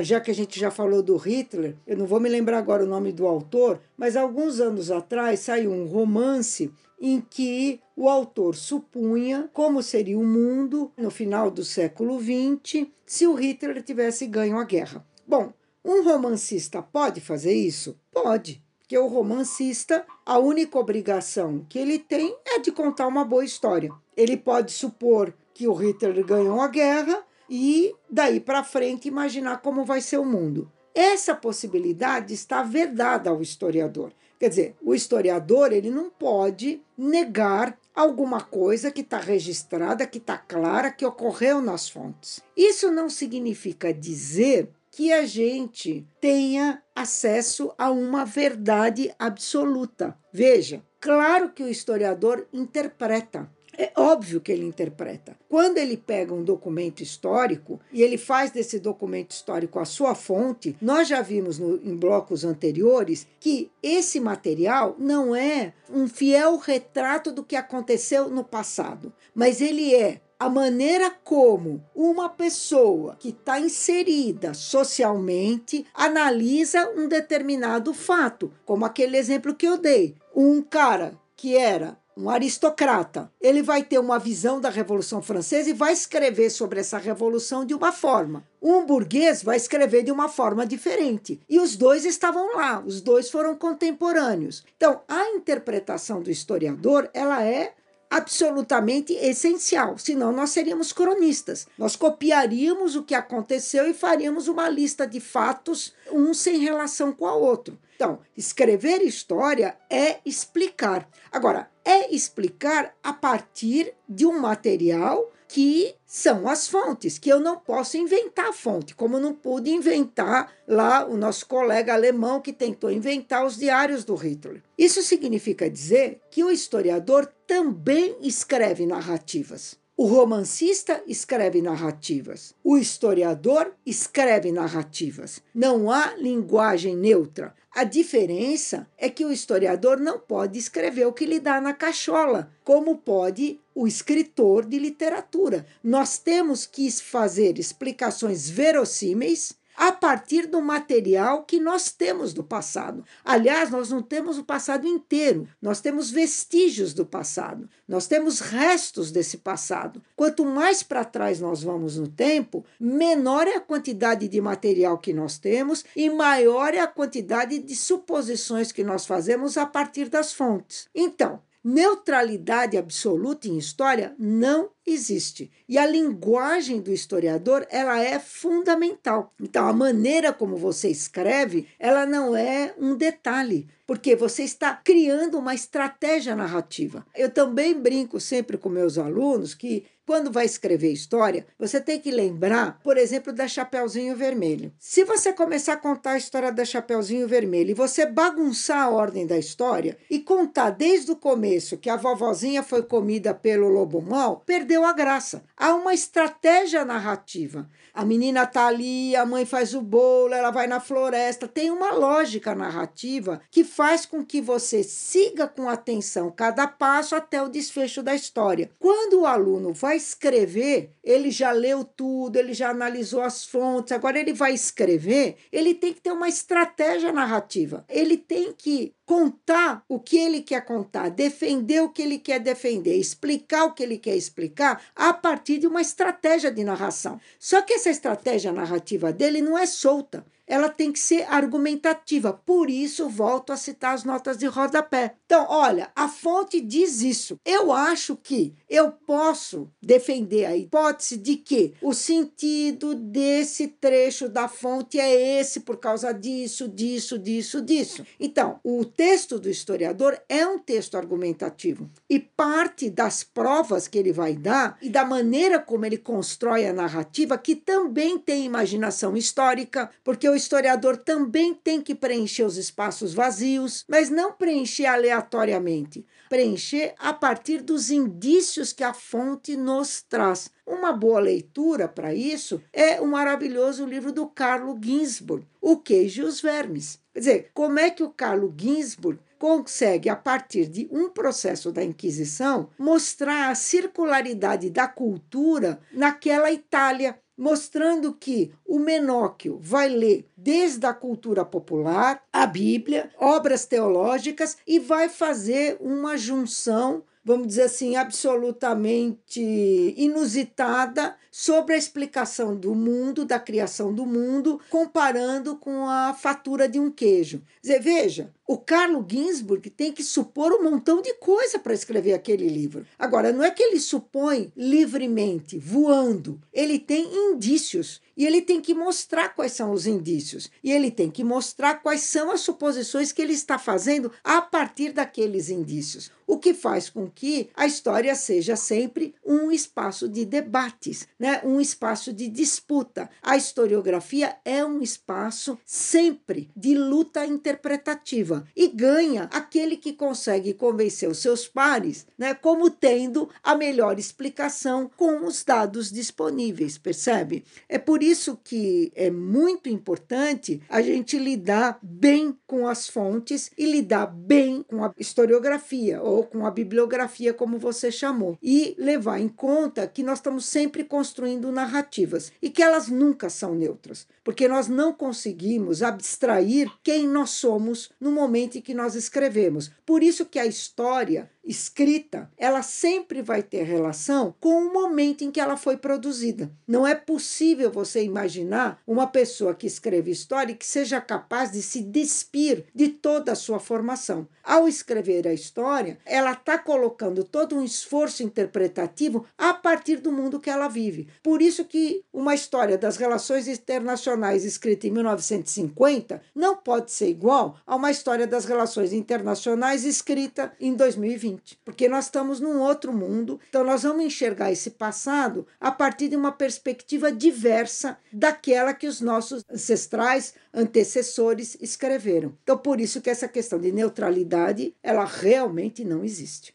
E aproveitando aqui a brecha sobre essa coisa de ficção, da invenção, né, da narrativa, me veio uma, uma, angústia. É um negócio que eu nunca cheguei a comentar em vídeo nem nada, mas no começo desse ano, um dos primeiros livros que eu li foi um livro sobre Guerra do Paraguai, escrito por um jornalista. Um livro que, em geral, assim, na maior parte do tempo, foi uma leitura agradável para mim, não, não vou mentir, eu gostei de boa parte do livro. Mas há um elemento no livro que eu, né, na condição de historiador, não consegui engolir e é o que me faz relutar em recomendar essa leitura para outras pessoas, que o autor até se justifica no começo, tal, mas não é uma justificativa que funcione para mim, que é o seguinte, ele coloca diálogos no livro que as conversas existiram, mas os diálogos que estão no livro foram criados pelo autor do livro. Então, por exemplo, tem um trecho do livro em que ele coloca um diálogo sobre como teria sido a primeira conversa do Solano Lopes com Eliza Lynch. A gente sabe que, obviamente, eles conversaram porque, né, chegaram a se relacionar, ela foi pro Paraguai com ele, mas o diálogo que tá no livro é totalmente inventado, que aquelas palavras que estão ali não necessariamente foram ditas. E o autor, ele se justifica falando que, olha,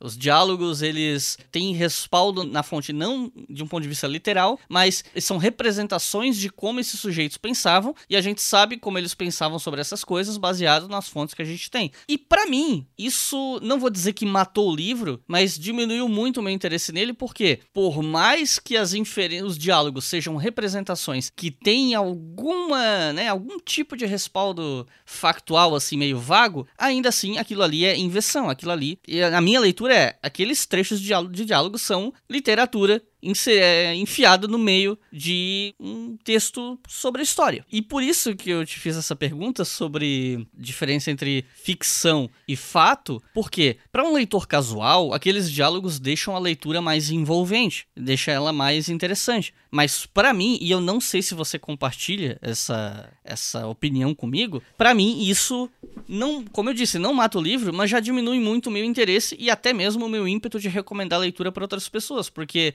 desculpa, isso isso vai na contramão do, de tudo o que eu aprendi sobre como se escreve a história. Não, eu concordo em gênero, número e grau com você. Realmente, eu acho que isso é um problema. Não há muito tempo atrás eu estive numa banca onde o candidato também fazia ilações sobre uma viagem que personagens fizeram para o Brasil e tirava uma série de ilações a respeito do que eles teriam pensado quando faziam a travessia do Atlântico, da Europa para o Brasil. E eu fiz exatamente essa crítica ao candidato, porque, é, de fato, isso pode ser mais interessante. Eu não tenho a menor dúvida que isso fica mais interessante para o leitor comum. Mas a gente não pode colocar na boca do personagem aquilo que a gente imagina que ele teria falado. Porque, claro que a gente imagina que ele poderia ter dito isso ou aquilo, mas para mim isso é um exemplo do que não é um trabalho historiográfico estrito senso. Eu não considero isso. Aliás, eu vou te dar um outro exemplo. Não sei se você já leu esse livro,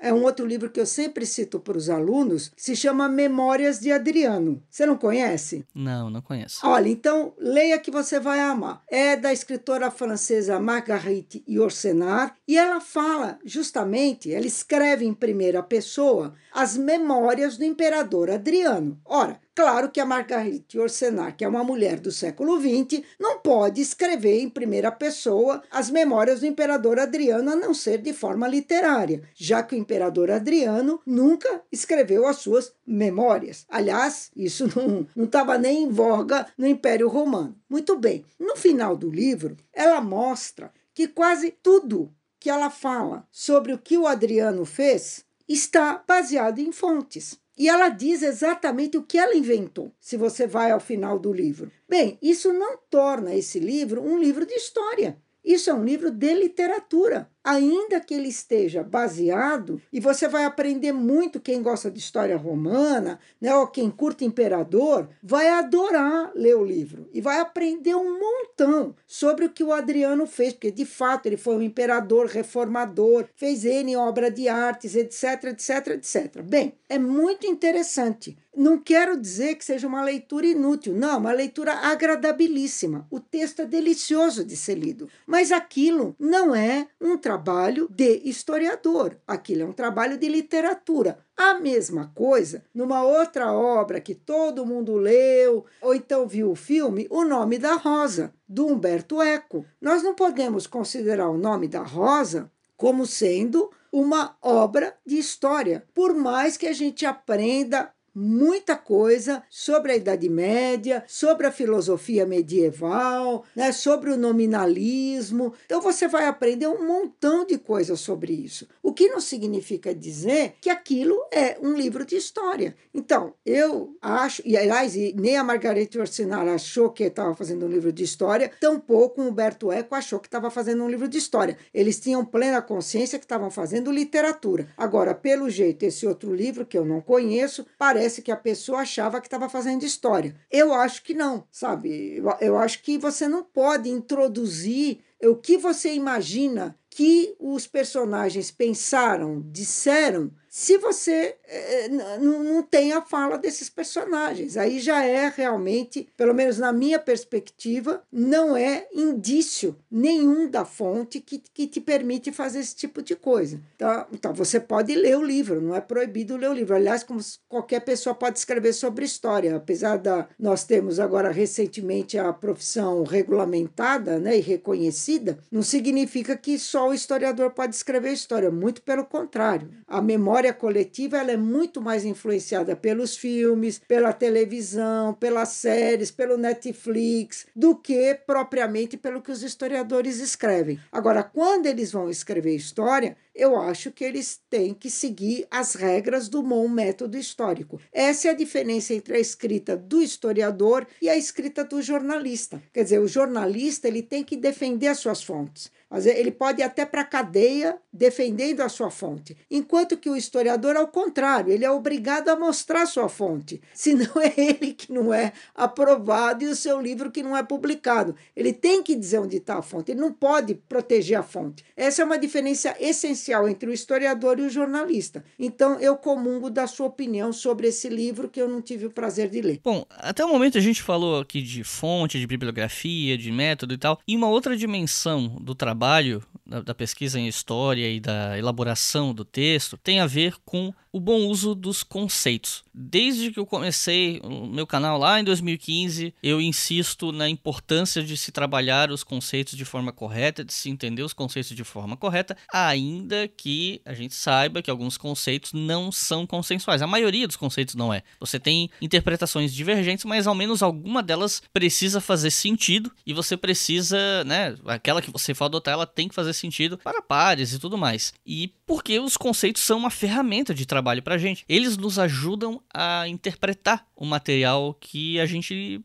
tá trabalhando, tá analisando. E inclusive por isso que eu fiz tanto vídeo de conceitos históricos e vez ou outra eu ainda tento tocar nesse assunto. Já me meti em várias discussões na internet, coisa que eu tento evitar hoje em dia, sobre certos conceitos que são extremamente vulgarizados e deturpados pelo debate público nas redes sociais. Então eu te pergunto, o que mais você pode falar pra gente sobre a importância dos conceitos históricos e o problema do mau uso desses conceitos? Então, eu acho que você tem razão, é, é uma discussão bastante espinhosa, né? E eu acho que a primeira coisa que a gente poderia pensar juntos aqui é que os conceitos em história, eles também têm historicidade. Talvez historicidade seja uma das palavras é, mais cara aos historiadores, né? porque a ideia de historicidade é uma ideia complexa, é uma ideia difícil de ser apreendida em todo o seu sentido. Eu acho que muitas vezes é só ao final do curso que o aluno tem clara essa noção de historicidade. Então, os conceitos em história, eles também mudam. Né? Então, é por isso que quando a gente faz essa leitura que a gente estava comentando antes a respeito da historiografia, é muito importante você perceber, quando você está lendo uma determinada obra eh, historiográfica, quais são os conceitos mobilizados por aquele historiador. Então, os conceitos mobilizados, sei lá, em 1900, não são os mesmos conceitos que nós mobilizamos agora em 2020. Então, os conceitos são dotados de historicidade. E aí acho que é importante também para a formação do aluno, a gente lembrar que palavra e conceito não é a mesma coisa. Nem todas as palavras podem ser conceitos. Quer dizer, Muitas vezes você pode dar um sentido de conceito a uma palavra, mas não é tudo que vira conceito. Então é, é, preciso tomar cuidado, porque quando a gente escreve em história, a gente tem que pensar né, o sentido que você está dando para aquela palavra, né, se você está usando essa palavra como um conceito, né, e que, que sentido analítico aquele conceito te ajuda, em que sentido ele te ajuda a compreender o objeto que você está estudando. Então, às vezes você vê a pessoa, no afã de ter uma metodologia, misturar coisas que são absolutamente, vamos dizer assim, lados opostos. Né? Então, usa um pouco daqui, um pouco dali, um pouco da colar. Eu acho que a, a melhor maneira de você evitar isso é justamente ser capaz de fazer uma leitura historicizada da bibliografia. Então, a primeira pergunta que se faz: quem escreveu o livro? Quando escreveu, em que contexto escreveu. Né? Então, ter esses dados básicos de quem você está lendo, para que você consiga perceber, inclusive, as diferentes formas como o objeto, a questão, o problema que você quer estudar tem sido percebido ao longo do tempo. Então, às vezes, quando você pega teses ou mesmo projetos de pesquisa, quando você fala assim, a análise historiográfica, a pessoa faz o quê? Até por inocência, faz um resumo de cada autor que falou daquele assunto. Ora, isso realmente não serve de nada, né? Porque não adianta você resumir o que falou fulano A, B, C ou D sobre um assunto, mas ver como é que o fulano A, B, C ou D perceberam de modo diferente aquele assunto porque eles mobilizam conceitos diferentes a partir de perspectivas diferentes. Então, em vez de resumir os autores, dois, três parágrafos para cada autor, a discussão bibliográfica exige que você articule os autores, articule a bibliografia e mostre como, ao longo do tempo,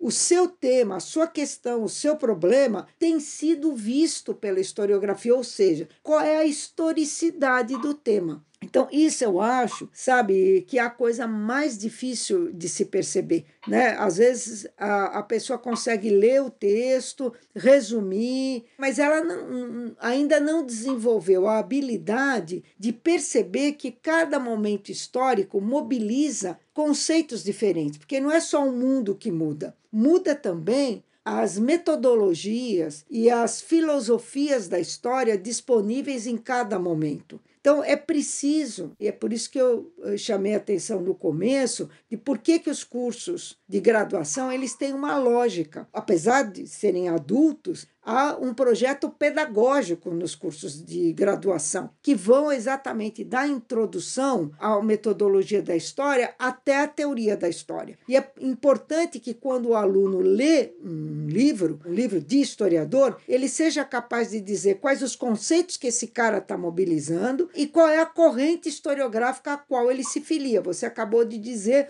que você fez um programa sobre as correntes historiográficas. Então é importante que o cara veja, bem, esse historiador é um historiador, sei lá, thompsoniano, é um historiador da, dos Anali, que geração? Primeira, segunda, terceira? É, o, o que, que ele está fazendo? Como é que ele está trabalhando com os conceitos? Como é que ele está trabalhando com a questão que ele elegeu para pesquisar? Qual é a bibliografia que ele está uh, manipulando? Quais são os autores que ele cita? qual é o tipo de fonte que ele privilegia. Então, eu acho que essa é a questão mais difícil, é a questão mais complicada, quando o aluno precisa realmente passar por um crescimento intelectual e ser capaz de perceber as diferenças entre as várias correntes historiográficas e optar por aquela que ele se sinta mais confortável ou que responda às suas inquietações. Então, por isso que eu acho que o difícil mesmo né, é perceber que a história é escrita a partir de conceitos, ela é escrita não de palavras, e que esses conceitos podem ter sentidos muito diferentes ao longo do tempo. E é por isso, volto a insistir nas notas de rodapé, a gente mostra essas diferenças a partir das citações das notas de rodapé. Então, isso não é encher linguiça. As notas de rodapé cumprem a função de mostrar a maneira como nós trabalhamos com essas múltiplas possibilidades de entendimento ao longo do tempo.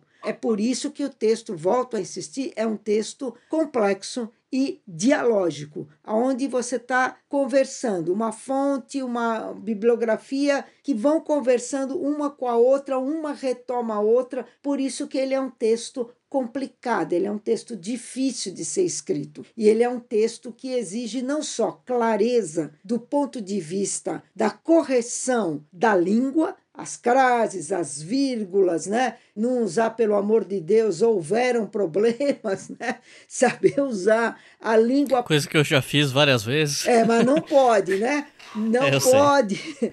usar a língua portuguesa de uma maneira escorreita, quer dizer, correta, perfeita, mas também os conceitos. E não usar conceitos como palavras. E se fizer de uma palavra conceito, explicitar em que sentido essa palavra está sendo usada como conceito. E para finalizar, de certa forma a gente já passou por isso, pincelou esse assunto durante toda a nossa conversa, mas eu acho que é interessante dar nome a isso e né, para a gente finalizar, que é sobre a importância da honestidade intelectual. Isso em qualquer trabalho científico, né? Mas aqui, pensando na, na área de história, eu já vi colegas diplomados que simplesmente né, já vi situações de colegas inventando coisa na cara dura para defender uma ideologia, um personagem histórico. Isso é uma prática que, querendo ou não, subverte a nossa obrigação na hora de que é fazer uma pesquisa correta.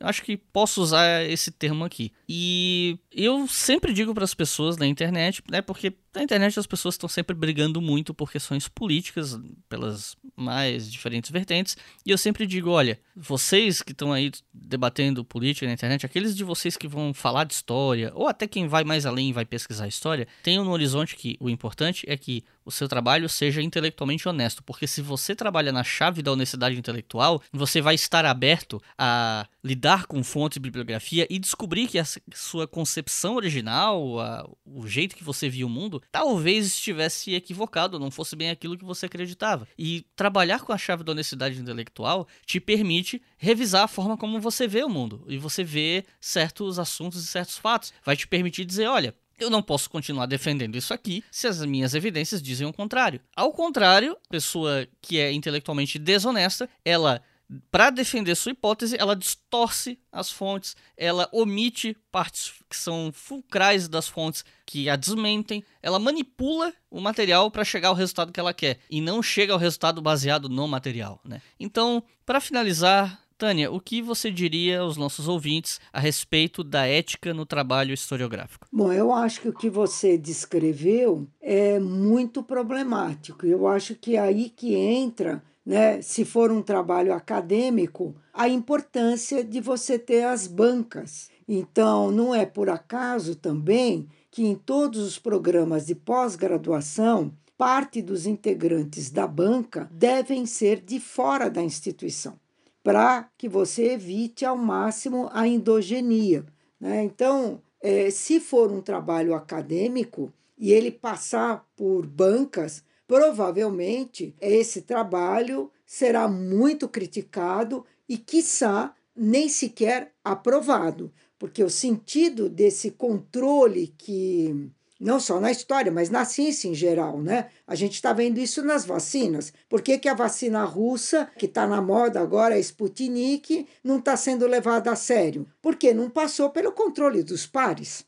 Então, a gente vê que isso não é uma coisa da história, não vamos achar isso que é uma coisa corporativa, os historiadores só. Não, é uma, uma questão do procedimento do método científico. Seja para uma vacina, seja para uma defesa de tese, é preciso que as pessoas tenham acesso às suas fontes. Você não pode ter uma fonte secreta. A fonte ela tem que ser dita onde é que ela está e qualquer pessoa pode usá-la, a menos que aconteceu uma desgraça e alguém escreveu uma tese anos atrás e o negócio pegou fogo. Bom, aí não tem jeito. É, teve uma guerra, pegou fogo, destruiu, aí você não tem mais como, como ver essa fonte, você só pode citá-la a partir de outros. Mas em condições normais de pressão e temperatura, você é obrigado, enquanto historiador, mostrar onde está a sua fonte e argumentar acerca da interpretação que você está vendo. Acho que isso é muito diferente de disputas ideológicas da internet ou essa época de pós-verdade, onde as pessoas são pagas né, para produzir informações falsas e divulgar informações falsas. Então, acho que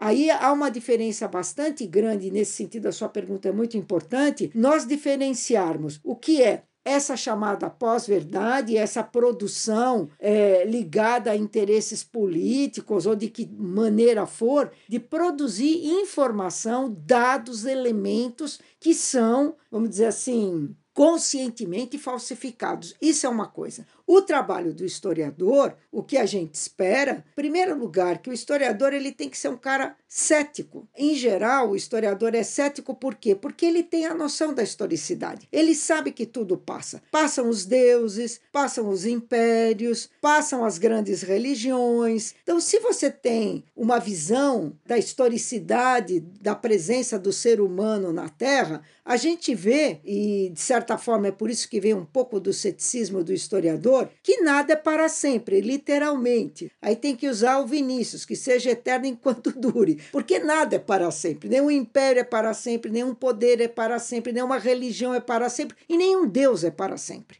Né? Então, você já é, vamos dizer assim, por definição, alguém cético em relação a verdades únicas, universais, eternas, imutáveis. O bom historiador já duvida disso. E o bom historiador, me parece que ele tem vários compromissos éticos. Né? E o primeiro deles é que ele está reconstituindo o mundo. E ao reconstituir o mundo, ele dar uma nova vida para essas pessoas que o antecederam, ele tem responsabilidades com essas pessoas, ele tem responsabilidades com o mundo que ele cria né? e com as verdades que ele vai defender. Então, eu acho que a gente precisa separar o que é o trabalho do historiador sério, que está produzindo trabalhos acadêmicos, que está interessado em produzir a verdade possível com os dados que ele tem, e os debates ideológicos. A gente vê que a história está sendo incrivelmente atacada na contemporaneidade, não só a história, a ciência também, mas eu vou falar da história porque é o nosso pedaço aqui. Tem sido atacada, e inclusive parece que todos os argumentos racionais racionais que você usa, eles não são válidos. Quer dizer, não adianta você falar, olha, mas eu estudei isso durante 30 anos, é assim, a fonte diz isso, a pessoa simplesmente diz, não, mas eu não acredito. Eu não acredito porque eu acho que não é. Então nós estamos num mundo onde o achismo, e esse achismo é possível graças às redes sociais,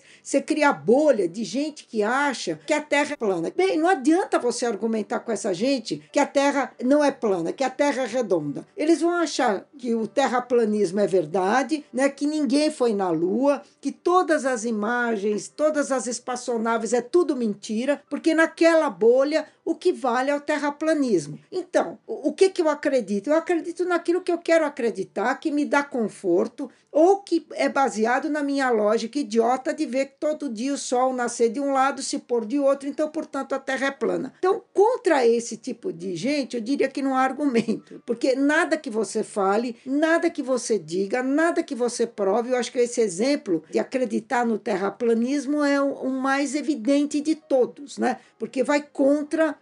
vamos dizer assim, a lógica mais absoluta, as provas maiores que você puder ter, que nenhum historiador vai ter é, na mesma maneira que você tem provando que a Terra é redonda. Então, me parece que a gente precisaria separar essas pessoas que estão passando a viver a partir das, das suas crenças, daquilo que ela acha, de uma irracionalidade, de uma negação de qualquer argumento lógico e racional. Então, isso é um tipo de coisa, acho que é um fenômeno novo que nós estamos experimentando e que nós ainda não somos muito capazes de entender, mas já somos capazes de sentir as consequências disso nas nossas vidas em função dos resultados eleitorais ao longo do mundo. Por outro lado, é o trabalho do historiador, que é esse trabalho ético, comprometido e controlado pelos pares. Então, eu não estou dizendo que não existam historiadores que esquecem tudo que aprenderam, tudo que escreveram, tudo que fizeram e passam a defender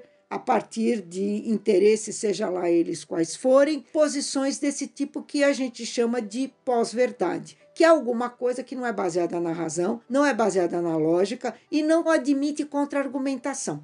Agora, os historiadores de profissão, aqueles que ensinam a história na universidade, aqueles que estão preocupados em fazer pesquisas, como eu tenho certeza que é o seu caso, eles sabem das responsabilidades éticas e sabem que não podem fazer nada do que você falou. E se fizerem isso, deixaram de fazer parte da nossa comunidade e passaram a habitar esse maravilhoso ou horroroso mundo novo da pós-verdade.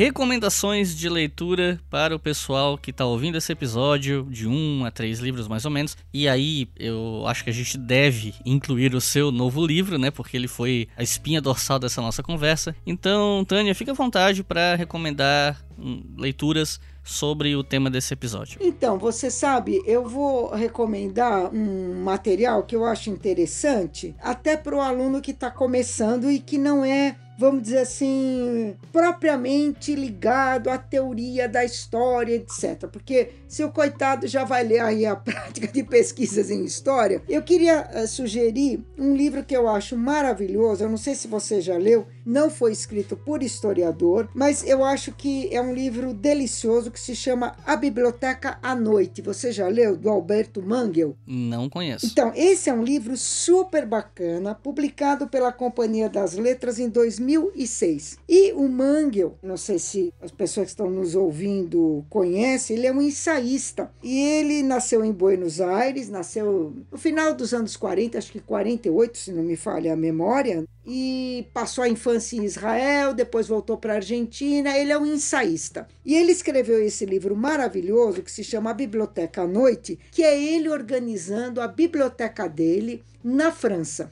E por que, que ele chama a biblioteca à noite? Porque ele organizou a biblioteca no antigo celeiro. E à noite, quando estavam acesas as luzes da biblioteca, aquilo parecia um navio por isso que se chama biblioteca à noite. E à medida em que ele vai organizando a biblioteca dele, ele nos fala de várias bibliotecas. Então, são 16 pequenos textos onde ele vai falando da sua própria biblioteca e de todas as bibliotecas importantes, a começar lá pela Biblioteca de Alexandria. Então, eu acho que é uma leitura assim deliciosa e que pode levar o leitor a se interessar pela história do livro, da das bibliotecas, que é um tema bastante quente na historiografia. Então veja, não estou sugerindo um historiador. Por fim, um outro que eu queria sugerir é um livro muito interessante do Didi Huberman. O Didi Huberman é um francês é um especialista em imagem, em história da arte, e ele tem um livro absolutamente maravilhoso que se chama Imagens apesar de tudo.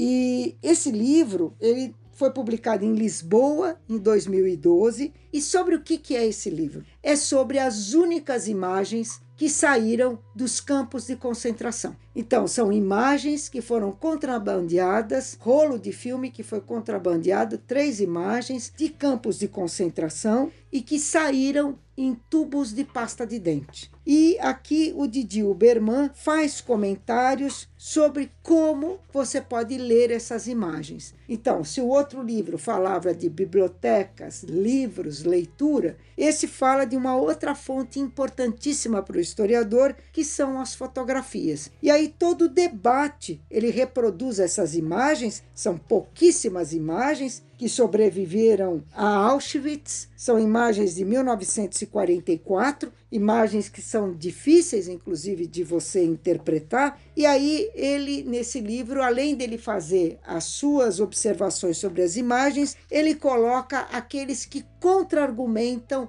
contra a interpretação dele. Não sei se você conhece esse livro, mas ele é absolutamente apaixonante. Chama Imagens Apesar de Tudo. Então é isso. Muito obrigado, Tânia. Você gostaria de deixar alguma consideração final, alguma coisa assim? Não, eu só posso te agradecer. Foi uma conversa bastante interessante e eu espero que de alguma forma possa ajudar ou colaborar na formação daqueles que porventura venham a nos ouvir. Eu só posso te agradecer. Eu é que agradeço. Foi uma conversa maravilhosa. Eu tenho certeza que vai ajudar muita gente, especialmente o pessoal que está querendo começar a estudar história ou já está no meio do caminho e está precisando fazer pesquisa. Então, e não se esqueçam, claro, que a Tânia é uma das professoras do curso do Instituto Contexto, aquele que eu falei lá no comecinho, na parte dos anúncios. Entre no site institutocontexto.com.br, dá uma olhada lá no curso e eu imagino que no mínimo vocês ficaram curiosos e curiosas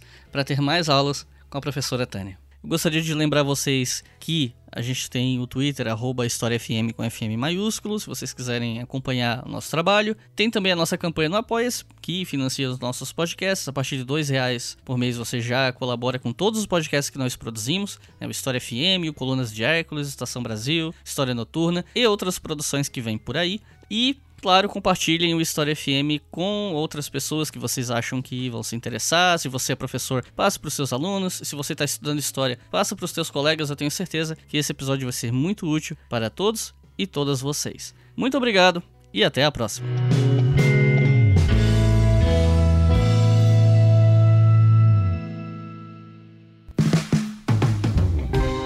Este podcast foi financiado por nossos colaboradores no Apoia-se. Acesse apoia.se barra e contribua para manter este projeto educacional gratuito no ar.